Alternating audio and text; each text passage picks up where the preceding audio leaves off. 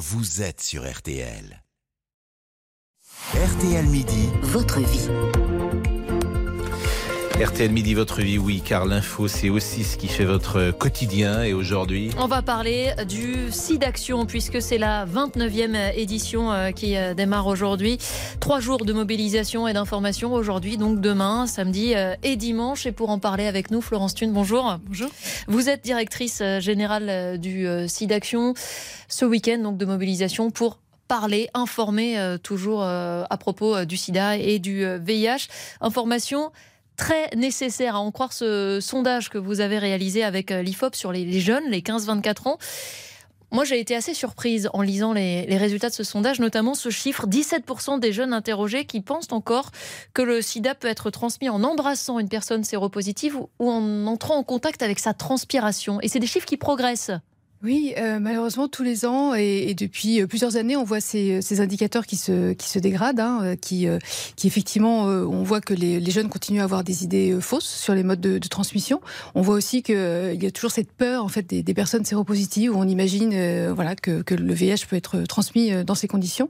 On ne cesse de rappeler effectivement ce que sont les vrais modes de, de, transmission, mais on reste avec ces fantasmes complètement et ces peurs irraisonnées autour du, du VIH chez les jeunes comme chez les moins jeunes d'ailleurs. Est-ce qu'on sait aujourd'hui combien de cas de séropositivité en France chaque année Alors, on estime aujourd'hui euh, à 173 000 personnes qui vivent avec le VIH en France, dont euh, entre 20 et 25 000 qui ne connaissent pas leur séropositivité. Et c'est là où ça nous inquiète parce que euh, aujourd'hui, une personne qui est dépistée et qui se sait séropositive a accès à un traitement qui lui permet de rester en bonne santé et de ne pas transmettre le VIH. Oui, ce qui nous inquiète, c'est effectivement ces 20 000 personnes qui ne savent pas qu'elles sont séropositives mm. et qui risquent de contaminer d'autres personnes et de voir leur santé se dégrader. Et est-ce qu'on meurt du sida? Aujourd'hui, on meurt du sida quand on n'est pas dépisté. C'est-à-dire que ce qui se passe en France aujourd'hui, on a, on a dans le monde 650 000 décès euh, du sida, mais en France, on a encore des personnes qui meurent du sida. Alors, un nombre moins important évidemment que ce qu'on a connu, mais parce qu'elles ne savent pas qu'elles sont séropositives, elles arrivent trop tard dans les, dans les soins et on est, on est en colère de, finalement de savoir ça parce que à aucun moment, euh, soit on leur a proposé un test de dépistage, soit elles n'ont pas voulu. Enfin, c'est difficile à expliquer.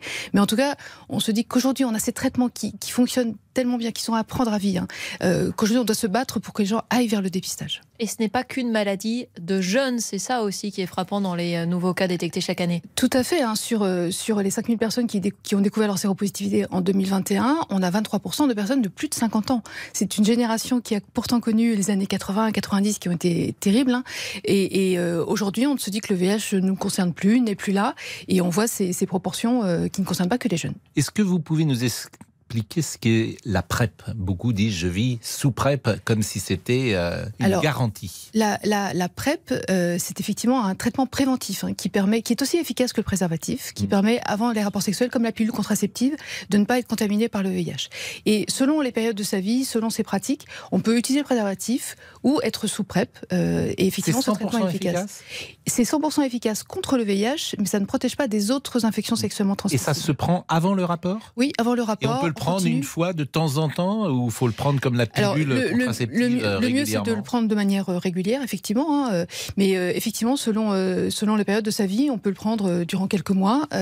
on peut se retrouver avec la difficulté de parler du préservatif. J'ai vécu ça. Je, je pense qu'il y a 26 ans, si j'avais eu la PrEP, je ne serais sûrement pas séropositive. Donc, à des moments de, de, de, de, notre vie, on peut avoir accès à un préservatif ou à la PrEP. Le principal, c'est finalement de ne pas être contaminé par le VIH.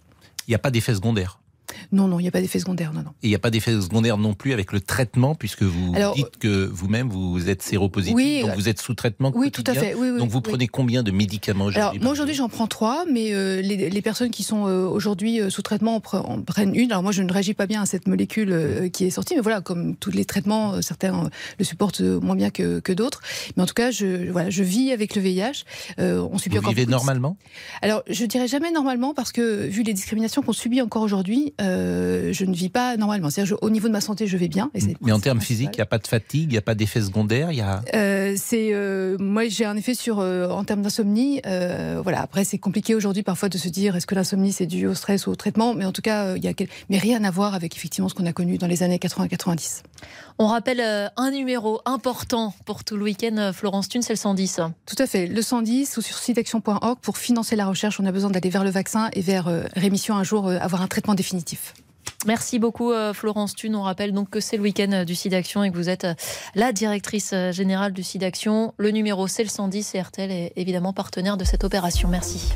Merci, merci beaucoup pour votre témoignage. C'était RTL Votre Vie. Dans un instant, l'info revient. Céline Landreau, Pascal Pro. RTL midi jusqu'à 13h.